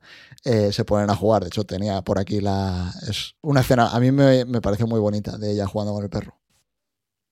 Además, todo te hace pensar que sí que, que le va a detectar el perro que está infectada porque antes como que gruñe y tal. Sí, Y yo aquí me quedé pensando, aquí hay, mm, digamos, eh, me lo creo, no me lo creo, y luego, no sé, pensando un poco, pues digo, vale, mm, el detector eh, que tenían en Fedra, pues sí, al final te hace una analítica rápida de sangre y detecta rápidamente si estás infectado o no. Aquí quizás el perro no lo ha detectado porque en realidad Eli, mm, vale, está infectada pero en muy pequeña medida, porque en realidad no, no, el virus no crece en su interior. Con lo cual es por eso que el perro pues tampoco le ha, la, la ha detectado como infectada. Puede ser, puede ser que sea, eh, oye, puedes tener la infección, pero no presentar síntomas. Eh, digamos que, lo Mm. que el virus, lo, lo- el virus, o en este caso no es un virus, es eh, un hongo, pero lo tienes controlado y, y- y no presenta síntomas. Y que el perro no detecte exactamente si tienes el hongo dentro sí o no, sino Correcto. lo, lo que exponen los síntomas, olor o cualquier otro tipo de cosas. Con lo cual, si todos pensamos lo mismo, incluso Joel. Sí, Sí, sí, sí. de hecho, él Pero- aquí es como que tiene otro segundo ataque de pánico, no tan heavy como el otro, pero empieza a escuchar, no sé si esto me lo estoy inventando o lo hacen, que como que se, los sonidos cambian un poco, como que él está eh, ahí teniendo otra especie de ataque cuando están acercándole el perro a Ellie y al final se da cuenta de que, de que el perro está jugando con ella. Eh, claro, eso justo ahora que lo decíais, no sé si el perro lo que detecta, porque en este caso, ¿qué cojones detecta el perro? Detecta olor a hongo. Claro, alguna cosa así. Entonces, bueno, pues si el hongo entra en su sistema sanguíneo, pero no es capaz de reproducirse y tomar el control, entiendo que al cabo de un tiempo el hongo ya no está en el cuerpo de Eli, con lo cual no debería. No, el no- hongo tiene una expresión fuera, en la piel, en la cara, eh, te, te cambia. Es decir, es un hongo, tira esporas, yo qué sé, Sí. ¿sabes? Entonces tiene sentido de que si él lo tiene controlado, a ella no se les pone nada, a pesar de que tiene bocados y tiene la marca, pues que para ella sea como ser un humano, para el perro sea como ser un humano. no- Sí. Y que su propia sangre a lo mejor o su metabolismo, su cuerpo mate al hongo, entonces no solamente le queda el rastro de una cicatriz Sí. de la mordida, pero no tenga nada en el interior. Sí, Entonces, bueno, aquí, eh, vale, los dos no están infectados, pero el, el líder de estos bandidos, eh, de momento parecen bandidos, eh, les dice, bueno, vale, no estáis infectados, pero eh, no, no te pongas tan contento que aún no, no te has salvado. Entonces él le dice que lo único que están haciendo es buscar a su hermano. Eh, y entonces ahí aparece eh, otra mujer y les dice, ¿a tu hermano? ¿Cómo te llamas? Y entonces él le dice que se llama Joel y lo siguiente que vemos es todos cabalgando hacia un pueblo ahí con una barricada, la hostia de grande. Eh, entran en el en un emplazamiento sí. muy, muy buen situado, todo hay que decirlo. Muy bien ¿eh? O situado, sea, o sea, un- no hay nada alrededor, está todo limpio, hay un montón de visión, está las, eh, un muro hecho de madera, pero la hostia de grande, etcétera, etcétera. Entran en el pueblo y vemos como es un pueblo con un montón de gente y muy funcional, o sea, está todo, todo bien, todo limpio, todo funcionando. Y el reencuentro más esperado por toda Latinoamérica. Tommy y, y Joel se encuentran después de, entiendo que muchísimo tiempo. Además, el, eh, la serie te deja ver de una manera muy explícita el nombre del pueblo, Jacksonville o Jackson, que bueno, para es, es un emplazamiento conocido para los que hemos jugado al videojuego. Creo no lanzar ningún spoiler si... Bueno, no, no, no voy a hablar por la duda de que el jefe me... Yo al 2 no lo he jugado, así que si es algo de referencia al 2, no digan nada. Vale. Ya llegaremos en su día. Eh, bueno, pues se reencuentran. eh, Tommy está vivo después de todo. eh, hasta ahora no lo sabíamos. Eh, y se ponen al día. Se ponen al día. eh, aquí te da, antes de todo esto te das cuenta. Bueno, es- primero los llevan a comer a Joel y a Ellie. Y ahí te das cuenta de que Tommy está casado con la mujer, esta, no me acuerdo del nombre, María. Eh, se ha casado con María, que es la mujer que le pregunta por, por su nombre cuando están nombre? fuera, cuando estaban con el perro. Eh, les enseñan un poco lo que es el pueblo. eh, aquí hay una escena bastante graciosa, no sé si es exactamente ahora o un poco después, eh, que hablan sobre el comunismo y sobre cómo funciona la aldea. Eh, el asentamiento, porque todo es compartido, todo el mundo trabaja, van rotando, no hay un gobierno como tal, sino que van votando y van rotando, etcétera, etcétera. Eh, a mí esto me parece la típica paranoia que tienen los americanos con el co- con el Americanos, sí, con el socialismo Sí, y con el comunismo, que es terrible, ¿eh? Correcto. Eh, y bueno, y en esta puesta al día eh, también nos damos cuenta de que Tommy va a ser padre. Se lo cuenta a Joel. Joel tiene una reacción, pues típica reacción de Joel, por lo que estamos viendo, que es más seco que la madre que lo parió y ni siquiera le felicita. También le cuesta felicitarle cuando se enteran de que están casados, que ahí Eli enseguida les, le- les felicita y le tiene que pegar un codazo para que él les diga algo. Sí, correcto. Eh, justo aquí, pues también, mientras se están poniendo al día y le dice lo del chiquillo, él le cuenta de. Claro, Tommy le pregunta, ¿qué cojones haces aquí? Eh, y dice, bueno, venía a salvarte. Y dice, ya, y entonces la chiquilla, ¿de dónde ha salido? Eh, le pregunta también por Tess y le dice que está bien. En este momento Mm, aún no le ha dicho sí. que, Sí. que Tess ha muerto. Eh, y él le dice que la chiquilla es simplemente una hija de alguien importante de los Firefly y que la tiene que llevar, no sé a dónde exactamente la quería llevar, no me acuerdo de la ciudad, pero bueno, que la tenía que llevar hacia, hacia el oeste y que le pillaba de paso porque venía a salvarle a él. Aquí no le cuenta toda la verdad. eh, luego se da cuenta de lo del chiquillo, se enfada y se pira, o sea, los dos como que se cabrean. Y justo al salir del bar vuelve a tener otro ataque de, de pánico. Eh, aquí también, manito al pecho, no sabe si se va a caer rendido o no. Ve una persona con el pelo rizado y se acuerda de la chiquilla, de la hija. Eh, vamos, que Joel está jodidísimo, o sea, está muerto por dentro. Eso es un poco lo que te están dejando caer. Corte A. Esto también, a ver, esto no es muy importante para la historia, pero me hizo gracia, que es, eh, les dan una casa y les dan ropa, les dejan que se duchen y tal, y justo cuando Eli sale de la ducha le han puesto la copa menstrual. eh. Esto es algo que lo he cogido, me hizo gracia, pero lo he cogido porque ya es la segunda vez que dejan caer algo que normalmente se pasa por alto, que es, pues en este caso, la higiene femenina. Ya lo dejaron caer cuando ella se mete a explorar en un... Fue en el capítulo de Billy Frank, ¿no? Al principio, cuando se meten a explorar y ella baja Sí, y se carga a un infectado que está atrapado por las rocas, también encuentran, no sé si eran unas compresas o unos tampones y tal. Entonces aquí es como que vuelven a meter el tema de, oye, que el mundo se puede haber ido a la mierda, pero la gente sigue menstruando, ¿sabes? Eh, aquí Eli, eh, pues María le deja una nota y le dice que está en la casa de enfrente, porque los han puesto en la casa de enfrente, y que vaya con ella. Entonces eh, Eli va a la casa de, de Tommy y María, ve cómo hay una pizarra encima de la chimenea con el nombre de dos chiquillos, eh, Kevin y, y Sara, y las fechas de, de la muerte, que son pues el día, de la, el día que todo se fue a la mierda, básicamente, ¿no? El septiembre del 2003, ¿no? Si no recuerdo mal. Aquí tienen una conversación María y Eli, porque le corta un poco el pelo y le está contando. Eh, María le dice que, que no se fíe de, de, Joel, que Joel no es un tipo de fiar y que ha hecho un montón de cosas ahí muy turbias. Entonces ahí Eli le defiende porque, seamos, seamos francos, o sea, ya son padre e hija. En este momento Joel aún no se ha dado cuenta, pero ya son padre e hija. Eh, se, da, se, va a dar cuenta dentro de 10 minutos en este capítulo. En un ratico, sí. sí. Eh, Le queda nada. Pero ya son padre e hija. Y ella sí que lo considera ya, pues ya tienen una relación, eh, lo defiende, eh, le dice que igual ella es más inteligente que Tommy, que Tommy a lo mejor le seguía sin cabeza, pero ella es bastante más lista, más espabilada. Le, le dice que siente mucho que se muriesen sus dos hijos y ella le dice, no, se murió mi hijo la chiquilla es la hija de, de Joel. Eh, correcto. Exacto. Y dice, ah. Además le dice, si se te ve, se te ve lista, porque además le dice, cuando tú bien lo has dicho, que no te fíes de, de Joel porque ha hecho cosas en el pasado, y dice, bueno, no es muy diferente a lo que ha hecho también Tommy. Uh -huh. ¿Sabes? Para todo tenía un contraargumento. Es de estas sí. adolescentes Respondona. que tienen contestaciones para todo. Sí. Y aquí, bueno, Eli se da cuenta de que Joel, o sea, se entera, porque Joel nunca se lo había dicho, que tenía una hija y que murió.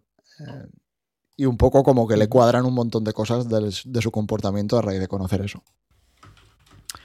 Lo siguiente que tenía por aquí es, eh, claro, Joel sigue encabronado con que ya no vale para nada, con que está mayor y, y, que es incapaz de cumplir la misión, y le pide a Tommy que coja a Ellie y la lleve con los Firefly, que se encargue él porque, porque Joel se ve incapaz de hacerlo le cuenta todo lo de los ataques de pánico. En ese momento también le cuenta toda la historia, o sea, le cuenta que Ellie la han mordido y es inmune, que se murió Tess. Eh, vamos, le cuenta básicamente la serie entera hasta este momento.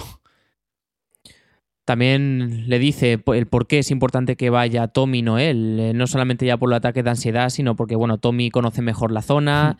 Eh, también le habla de los bloqueos que tiene, que, bueno, esto lo hilo con, con el episodio anterior cuando cuando Sam, y, o sea, cuando Henry iba, estaba amenazando a Sam, estaba que, mm, apuntando sí, a él y él a Sam, que Joel estaba bloqueado, ¿no? Entonces, como sí. que. Y, y también cuando se encuentra con los vaqueros afuera, también se bloquea. Y bueno, pues es como que los sentidos no los tiene como cuando era más jovenzuelo. Sí, él se cree que está mayor, pero realmente lo que tiene es este postraumático. Algo. Exacto, estrés este postraumático. postraumático de haber perdido a la hija y lleva 20 años eh, metiéndose cada vez más en un pozo más grande.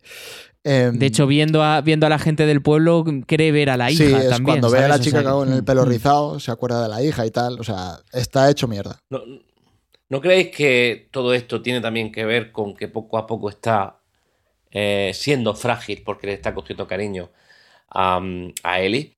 Y que sí. no quiere volver a sufrir lo mismo que ya sufrió. Sí, puede ser. Eh, lo que ha estado evitando toda su vida, de repente está volviendo a aparecer y él no quiere que vuelva a pasar y quiere quitar. Sí, a ver. Que volver a ponerse ese escudo. Toda la serie es él poniendo barreras a la relación con Ellie. O sea, intentando no hablar de ciertas cosas, eh, no le cuenta. Hay un momento al principio del capítulo cuando pasan por la presa que le dice: La gente sacaba electricidad de aquí.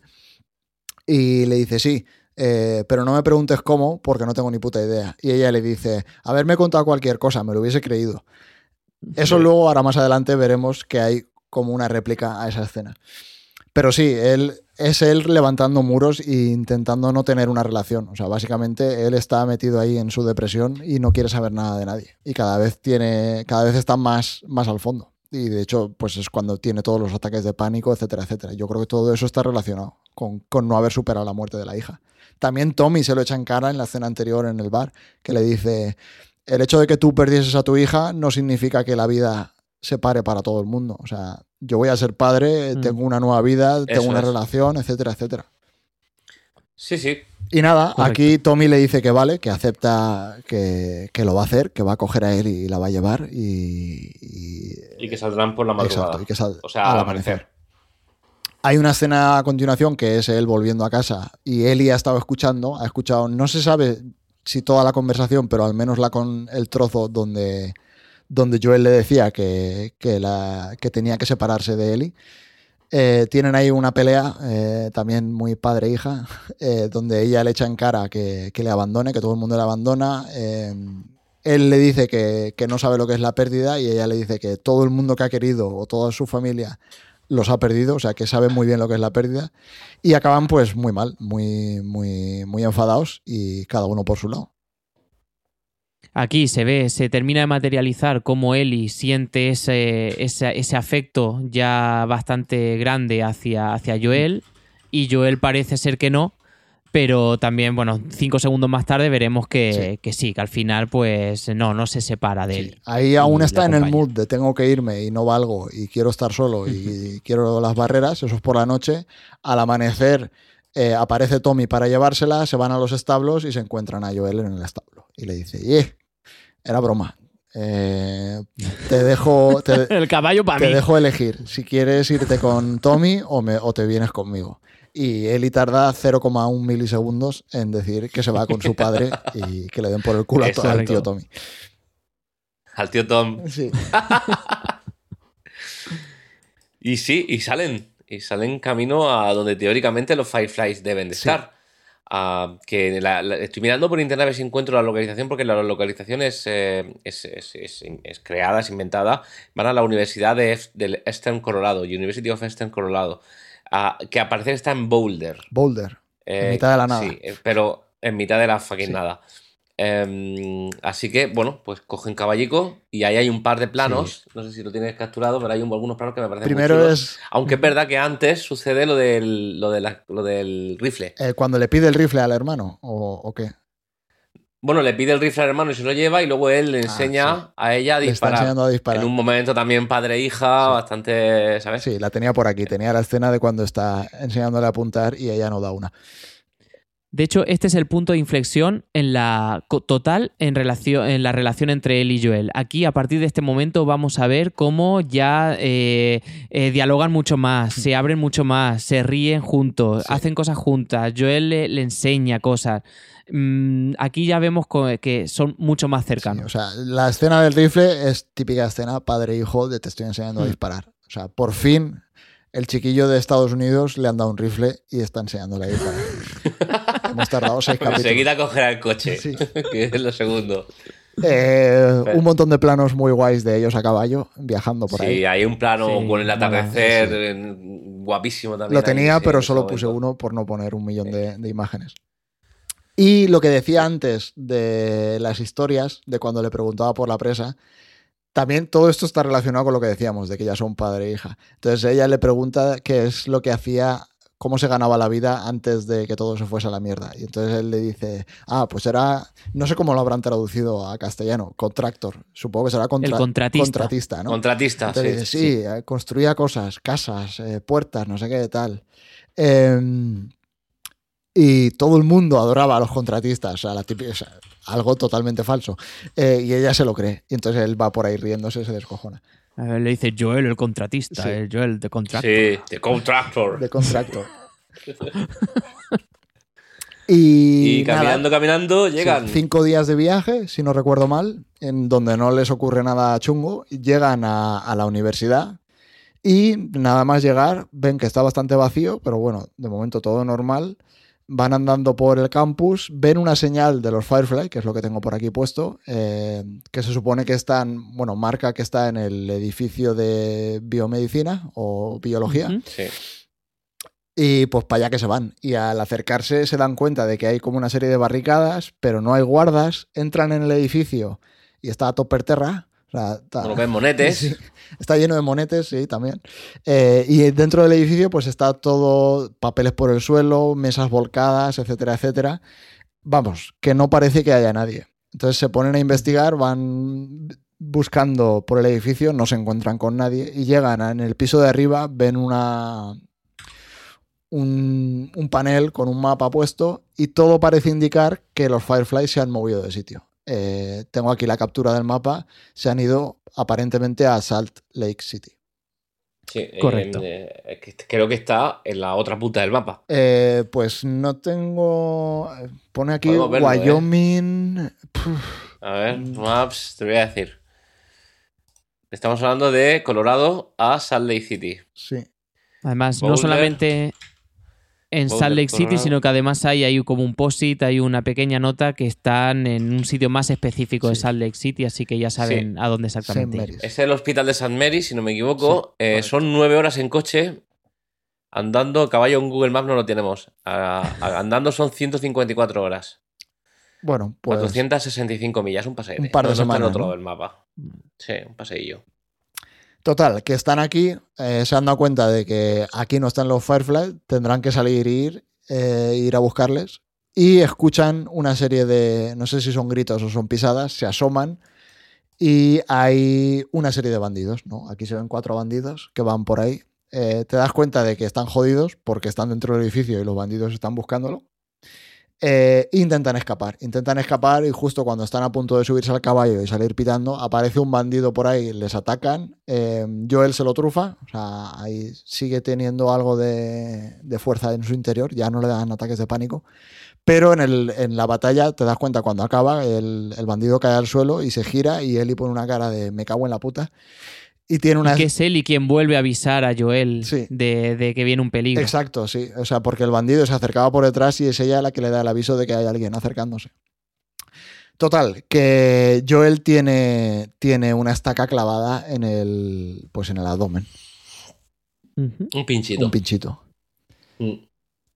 Salen escopetados, se suben a caballo eh, y salen escopetados. No sé si te... Bueno, siendo consciente de que tiene el pincho, no tiene tiempo de hacer nada, porque de hecho los compañeros del que acaba de ser eh, abatido por, por Joel vienen en su ayuda, ah, con lo cual él con el pinchito y todo en el estómago se sube al caballo forzado también por él y que la lo está empujando y salen disparando, eh, eh, corriendo rápido al mismo tiempo que Eli desde la parte del caballo comienza a disparar tratando de alejar a los, Sí. a los atacantes. Hubo otra de las cosas raras, o bueno, raras, ¿para qué te quitas el pincho? Porque te vas a desangrar. Pero también era un poco exigencia del guion, porque sí, salen escopetados a caballo y la siguiente escena, que ya es el final del capítulo, eh, son ellos andando a caballo que han escapado de los bandidos. Eli le dice que no parece que les estén siguiendo. Ahí ya ves como Joel está más blanco que la madre que lo parió, o sea, está más blanco Sí. que la nieve y se cae del caballo desmayado. Eh, todo parece indicar que por la pérdida de sangre. Además, Eli entra en un estado de, de pánico extremo. Sí, ¿qué cojones hago yo ahora, sabes? O sea, ¿El qué? ella le dice que qué cojones hago yo ahora, ¿sabes? Sí, y además que eh, ella lo verbalizó, bueno, lo dijo en el episodio anterior que lo que más miedo le daba en la vida era quedarse sola. Y además le dice eso, ¿qué, qué, qué voy a hacer yo sin ti? No, o sea, no me jodas, ¿qué, qué, qué voy a hacer? Exacto. Y bueno, pues suena de Page Mode y se acaba el capítulo. Eh, Otro cliffhanger, a ver qué pasará en el siguiente capítulo. Aquí vi eh, este episodio me pareció muy, muy guapo, la verdad. No ocurre poca acción o casi nada, pero, pero está, está muy guay. O sea, el desarrollo está chulísimo. Vi un montón de críticas en Twitter del episodio porque no aparecían zombies, cosa que creo que, que está completamente justificada que no aparezcan. Estamos en un entorno, en un pleno invierno, en un paraje súper helado. O sea, yo creo que los zombies tienen que estar nada. hiper mega. Eh, exacto, o sea, aquí no va a haber zombies. Eh, pero bueno, zombies, infectados, perdón. Mm. Así que bueno, eh, muy, muy chulo, la verdad. Quiero decir, si quieres ver zombies, te pones The Walking Dead. Entiéndeme, o sea, Walking Dead, creo que que te esto va aparece de- La gente, de no pongáis The Walking Dead, que es una mierda. que- que- ya, pero si quieren ver zombies, que se lo pongan. Eh, eh, pero creo que esto va de otra cosa. Y Es que de no este, entienden. este capítulo lo, lo- lo- lo ejemplifica claramente. Un capítulo de 54 minutos donde no aparece ni un solo zombie. No es una serie de infectados o de zombies, es una serie de desarrollo de, de los personajes y de cómo eso te va a chocar. Sí, Claro. a mí me gustó mucho. Eh, me lo pasé bien. Ves un montón de cosas distintas. Por fin, Joel reconoce que es el padre de Ellie, ya de una puta vez. Eh, yo llevaba cinco capítulos esperándolo. Eh, y, y sí, y es un cliffhanger bestial el final. O sea, Sí, te pasa un poco esto, ¿eh? que hay como un episodio quizá con un poquito más de acción, uno un poquito más relajado, otro con un poquito más de acción, otro un poquito más relajado. Sí. Tienen un poco esta tónica que a mí personalmente me va muy bien. esto es, Para mí lo que me apetecía en este capítulo era esto. Sí, es un poco más de transición y, y de, ver, eh, de ver cómo evolucionan eh, las relaciones entre, sobre todo entre Joel y entre Joel y Ellie. En una En serie la- o en una la película palabra- no, te, no te pueden contar la acción como en un videojuego. En el videojuego estás constantemente matando porque necesitas tenerte en tensión y necesita que estés eh, De hecho, em, jugando. Lo que, Pero aquí lo que eso te sacaría de la serie completamente. Sí, lo que preguntaba antes, yo no recuerdo 100%, pero yo creo que toda la parte de la presa es un trozo de acción la hostia de largo en el videojuego, ¿no? De meterte en la presa Sí. y hay un montón de combates y sigilo y historias y tal. Que eso aquí se lo saltaron y pasaron a lo siguiente. O sea. No sé, me parece muy guay. Yo creo que están utilizando la violencia como un recurso narrativo y no la están utilizando constantemente. O sea, es un recurso más y la utilizan de vez en cuando. Más o menos lo que estamos viendo es que la utilizan cada dos, tres capítulos, ¿no? Eh, el capítulo anterior, el de Sam y, y Henry, tiene una violencia bestial al final. O sea, ya por el ataque de los infectados y luego por el suicidio y cómo se carga a su hermano. Eh, también pasó eh, en el primer capítulo también, pues con todo el tema de, de, de cómo empieza la infección. Y aquí, vale, hay algo de violencia al final. Esto yo creo que en el videojuego también era algo bastante distinto, si no recuerdo mal. O sea, puede ser que aquí en el videojuego los bandidos atrapasen a Joel y Ellie tenga que rescatarlo o algo, por, o algo así. No, creo que en el videojuego no controlabas a Ellie en ningún momento, no lo creo que no. Em, creo que toda esta parte en el videojuego era la presa, no, no venía, no, no era aquí Mm, o, o en, o en el pueblo donde, pas- donde estuvimos antes. Sí, bueno, hay trozos de violencia que se los saltan y yo creo que utilizan exactamente lo estrictamente necesario. O sea, de momento la adaptación es un poco las cinemáticas del juego, o sea, sin todo el, la parafernalia de los combates. Con lo cual, a mí me está gustando, porque el combate del videojuego de decir que no soy especialmente fan. O sea, ¿Os, disteis cuenta de que cuando están andando en caba- a caballo antes de llegar a, creo que es a Jackson eh, y ven la presa, em, lo que dice Ellie es sí, "Damn". hace un chistaco. que luego traducido, si ven los subtítulos en español, eh, pierde todo. toda ¿Cómo lo tradujeron? No recuerdo ahora mismo, pero me hizo gracia de, de ver cómo se puede romper un chiste. Claro, ella, tan ella lo dice y él le dice, no eres no sé quién. Y dice el nombre del tipo que escribe el libro de chistes malos. Que no me acuerdo cómo es el nombre. Y le dice, bueno, y ella le contesta, es que nadie es como él. O sea, Eh, lo tengo que ver, ahora me quedo con la duda. eh, no me acuerdo del nombre. Pero bueno, es el nombre del tipo que escribió el libro de chistes malos, volumen 2. Vale. eh, Pues uh, mira, dice, cuando Ellie, cuando los dos llegan a Dam, que se usará como una power panel hidroeléctrica, si- dice Dam, haciendo un chiste, eh, un, golpe humorístico. Y Joel dice que ella no es el autor del libro de, joke- eh, de jokes, de chistes, Will Livingston. Will Livingston. Claro, le dice, you are no Li- Will Livingston. Y le dice, who is, who, who, who- is, who is, no me acuerdo exactamente qué le dice en inglés, pero sí, le dice, ¿y ¿quién es? eh, ¿quién? Nadie está a ese nivel. Na- Nadie está a esa altura, sí. ¿Y quién puede serlo? Exacto, ¿quién puede serlo? Eh, pues un poco esto es el capítulo. A ver, no es un capítulo que tengamos, no ha habido ahí un avance, no sabemos nada nuevo de la infección. Ha sido más, eh, pues conocer, sabemos que Tommy está vivo, que hay asentamientos, que hay asentamientos, lo que decíais antes, que no están tan mal llevados como Fedra o como Firefly. O sea, porque este sitio parece que funciona muy bien. Al menos todo lo que nos han enseñado, eh, todo funciona de puta madre. O sea, las casas tienen calefacción, tienen agua, tienen electricidad, tienen un cine, incluso que se ve por ahí, hay una escena que están viendo, viendo una película. Y casi bacon. Exacto, tienen whisky y lo único que les falta por criar es cerdos y ya tienen bacon y todo de puta madre. O sea, es un sitio que parece que funciona muy bien, al menos todo Eh, lo para que llevar ocho años en, la, en, el, en el pueblo, eh, las botellas de, de alcohol estaban bastante llenas en el bar, ¿eh? Sí, bueno, es que Porque lo, tendrán- porque lo destilan exacto, ellos. tendrán destilería, seguro. Eh, lo harán en una bañera. Y, y volviendo a lo del comunismo que hemos dicho antes, que hubo un comentario que a mí me hizo gracia por, por este miedo absurdo, no sé, estos americanos que a veces tienen estas cosas. Em, él decía, bueno, me parece que sois Comunistas. eh, este- este, comunistas y el hermano dice, no, bueno, no, eh, ni, ni- ni mucho menos. Y la María, la mujer, decía, bueno, vivimos en una comuna. Somos literalmente En esencia, comunistas. somos literalmente comunistas. Joder. Sí, y Sí, funciona. aquí todo el mundo aporta, aquí todo, todo es de todo, ¿sabes? Sí, comunista. Dice, no, hombre, así no. Dice, bueno, vivimos en una comuna, sí, somos Joder. comunistas. que es más comunista que ser vivir en una comuna, yo creo que ya. Sí. En fin. Creo que también es un poco de reírse de ellos mismos eh, Sí, de estas sí. cosas. Vale, pues oye, eh, yo no sé cómo lo tenéis vosotros, pero a mí me gusta irme a cenar. Sí. Bueno, hemos empezado un poco tarde, pero yo creo que de duración ha estado más o menos bien. eh, dentro, de, Sí, dentro de lo una razonable. hora y media. No nos hemos estirado muchísimo. No, no, no, yo creo que está guay.